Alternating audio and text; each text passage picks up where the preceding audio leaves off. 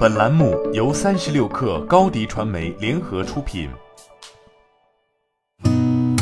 八点一刻，听互联网圈的新鲜事儿。今天是二零二一年九月三十号，星期四。您好，我是金盛。澎湃消息：浙江省十三届人大常委会第三十一次会议昨天审议通过《浙江省快递业促进条例》，将于明年三月起施行。条例明确，未按运单上注明要求上门投递，或未按收件人电话信息回复要求上门投递，由邮政管理机构责令改正，可处五百元以下罚款；情节严重的，处五百元以上两千元以下罚款。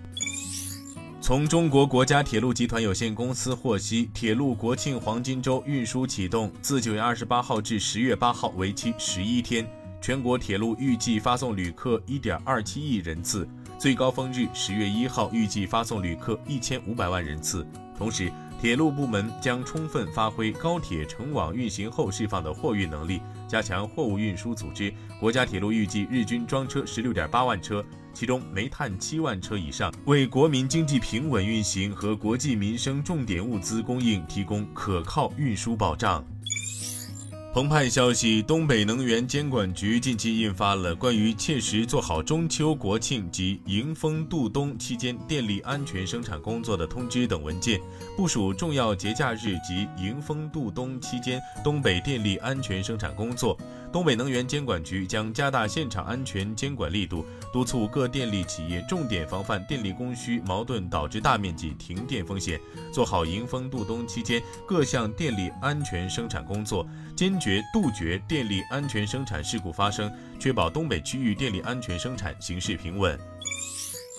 据中新经纬报道。针对华北制药价格招采信用评价严重失信，华北制药董秘办工作人员九月二十八号称，国家医保局网上发布的内容是汇总，其实是山东局原来已发布的内容，内容根本一样的，具体对公司有何影响，以公告为准。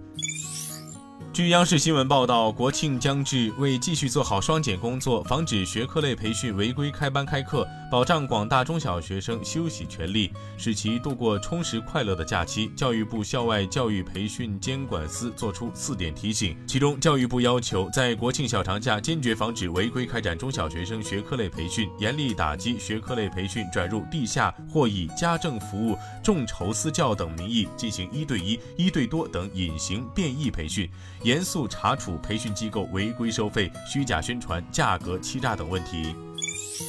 据央视新闻报道，国务院联防联控机制就进一步做好疫情防控和疫苗接种有关情况举行发布会。会上，文化和旅游部市场管理司一级巡视员侯振刚表示，严格实施跨省旅游经营熔断机制，对出现中高风险地区的省区市，立即暂停旅行社和在线旅游企业经营该省区市跨省团队旅游和机票加酒店业务，暂不恢复旅行社和在线旅游企业出入境团队旅游和机票加酒店业务。